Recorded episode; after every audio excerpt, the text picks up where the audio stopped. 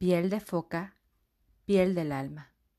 En una época pasada que ahora ya desapareció para siempre y que muy pronto regresará, día tras día se suceden el blanco cielo, la blanca nieve y todas las minúsculas manchas que se ven en la distancia son personas, perros u osos. Aquí nada prospera gratis. Los vientos soplan con tal fuerza que ahora la gente se pone deliberadamente del revés las parcas y las mamleks, las botas. Aquí las palabras se congelan en el aire y las frases se tienen que romper en los labios del que habla y fundir a la vera del fuego para que la gente pueda comprender lo que ha dicho. Aquí la gente vive en el blanco y espeso cabello de la anciana Anuluk, la vieja abuela, la vieja bruja que es la mismísima tierra. Y fue precisamente en esta tierra donde una vez vivió un hombre, un hombre tan solitario que con el paso de los años las lágrimas habían labrado unos profundos surcos en sus mejillas. Un día estuvo cazando hasta después de anochecido, pero no encontró nada. Cuando la luna apareció en el cielo y los témpanos de hielo brillaron, llegó a una gran roca moteada que sobresalía en el mar y su aguda mirada creyó ver en la parte superior de aquella roca un movimiento extremadamente delicado. Se acercó remando muy despacio a ella y observó que en lo alto de la impresionante roca danzaban unas mujeres tan desnudas como sus madres las trajeron al mundo. Pues bien, puesto que era un hombre solitario y no tenía amigos humanos más que en su recuerdo, se quedó a mirar. Las mujeres parecían seres hechos de leche de luna. En su piel brillaban unos puntitos plateados como los que tiene el salmón en primavera, y sus manos y pies eran alargados y hermosos eran tan bellas que el hombre permaneció embobado en su embarcación acariciada por el agua que lo iba acercando cada vez más a la roca. Oía las risas de las soberbias mujeres, o eso le parecía. ¿O acaso era el agua la que se reía alrededor de la roca? El hombre estaba confuso y aturdido, pero aún así, la soledad que pesaba sobre su pecho como un pellejo mojado se disipó y casi sin pensar, como si eso fuera lo que tuviera que hacer, el hombre saltó a la roca y robó una de las pieles de foca que allí había. Se ocultó detrás de una formación rocosa y escondió la piel de foca en su parca. Muy pronto, una de las mujeres llamó con una voz que era casi lo más bello que el hombre jamás en su vida hubiera escuchado, como los gritos de las ballenas al amanecer, no, quizá como los lobeznos recién nacidos que bajaban rodando por la pendiente en primavera o... Mm, pero no, era algo mucho mejor que todo eso, aunque en realidad daba igual porque ¿qué estaban haciendo ahora las mujeres? Pues ni más ni menos que cubrirse con sus pieles de foca y deslizarse una a una hacia el mar entre alegres gritos de felicidad. Todas menos una. La más alta de ellas buscaba por todas partes su piel de foca, pero no había manera de encontrarla. El hombre se armó de valor sin saber por qué. Salió detrás de la roca y llamó a la mujer. Mujer, sé mi esposa. Soy un hombre solitario. No puedo ser tu mujer, le contestó ella. Yo soy de las otras, de las que viven de McVanick, debajo. Sé mi esposa, insistió el hombre. Dentro de siete veranos te devolveré tu piel de foca y podrás irte o quedarte, como tú prefieras. La joven foca le miró largo rato a la cara con unos ojos que, de no haber sido por sus verdaderos orígenes, hubieran podido parecer humanos, y le dijo a regañadientes Iré contigo. Pasados los siete veranos, tomaré una decisión.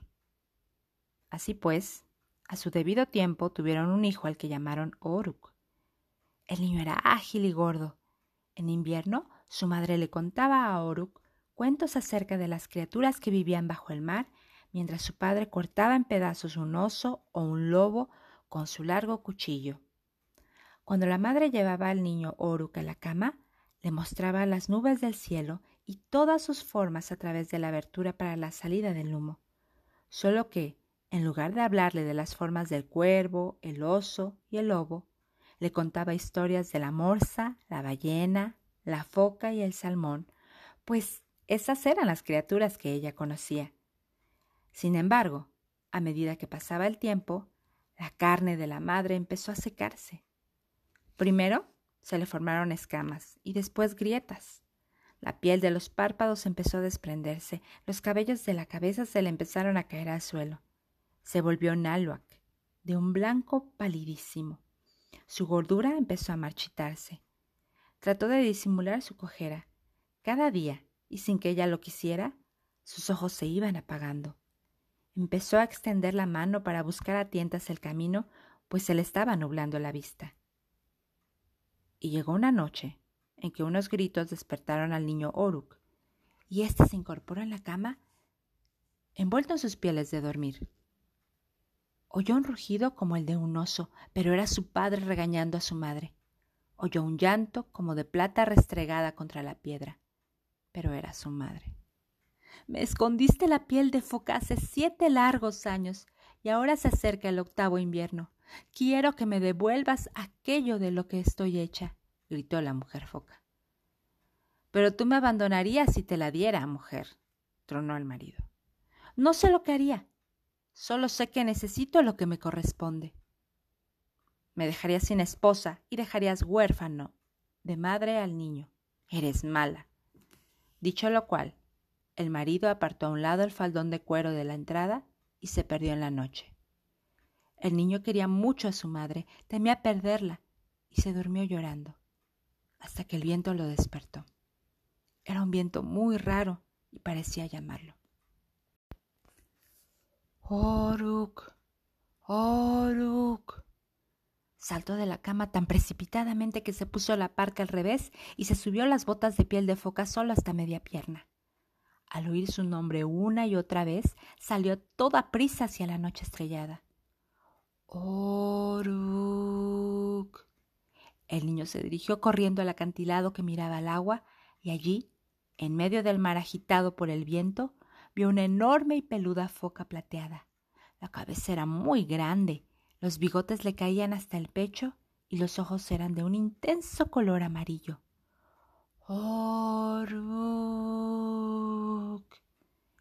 El niño bajó del acantilado y al llegar abajo tropezó con una piedra, mejor dicho, un bulto, que había caído rodando desde una hendidura de la roca. Los cabellos de su cabeza le azotaban el rostro, cual si fueran mil riendas de hielo. ¡Oruk! El niño rascó el bulto para abrirlo y lo sacudió. Era la piel de foca de su madre. Percibió el olor de su madre. Mientras se acercaba la piel de foca al rostro, y aspiraba el perfume, el alma de su madre lo azotó cual si fuera un repentino viento estival. ¡Oh! exclamó con una mezcla de pena y alegría, acercando la piel de nuevo a su rostro. Una vez más, el alma de su madre la traspasó. ¡Oh! volvió a exclamar, rebosante de infinito amor por su madre. Y a lo lejos, la vieja foca plateada se hundió lentamente bajo el agua. El niño saltó de la roca y regresó a toda prisa a casa con la piel de foca volando a su espalda y cayó al suelo al entrar. Su madre lo levantó junto con la piel de foca y cerró los ojos agradecida por haberlos recuperado a los dos sanos y salvos. Después se puso la piel de foca. Oh, madre, no lo hagas, le suplicó el niño. Ella lo levantó del suelo se lo colocó bajo el brazo y se fue medio corriendo y medio tropezando hacia el rugiente mar. Oh, madre, no, no me dejes, gritó Oruk. Y, de repente, pareció que la madre quería quedarse junto a su hijo, pero algo la llamaba, algo más viejo que ella, más viejo que él, más viejo que el tiempo. Oh, madre, no, no, no, gritó el niño. Ella se volvió a mirarle con unos ojos rebosantes de inmenso amor. Tomó el rostro del niño entre sus manos e infundió su dulce aliento en sus pulmones una, dos, tres veces. Después, llevándolo bajo el brazo como si fuera un valioso fardo, se zambulló en el mar y se hundió cada vez más en él. La mujer foca y su hijo respiraban sin ninguna dificultad bajo el agua. Ambos siguieron nadando cada vez más hondo hasta entrar en la ensenada submarina de las focas, en la que toda suerte de criaturas comían, cantaban, bailaban y hablaban. La gran foca macho plateada que había llamado a Oruk desde el mar nocturno lo abrazó y lo llamó nieto. ¿Cómo te fue allá arriba, hija mía? preguntó la gran foca plateada. La mujer foca apartó la mirada y contestó. Hice daño a un ser humano, a un hombre que lo dio todo para tenerme, pero no puedo regresar junto a él, pues me convertiría en prisionera si lo hiciera.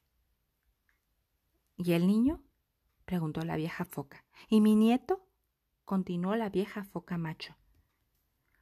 Lo dijo con tanto orgullo que hasta le tembló la voz.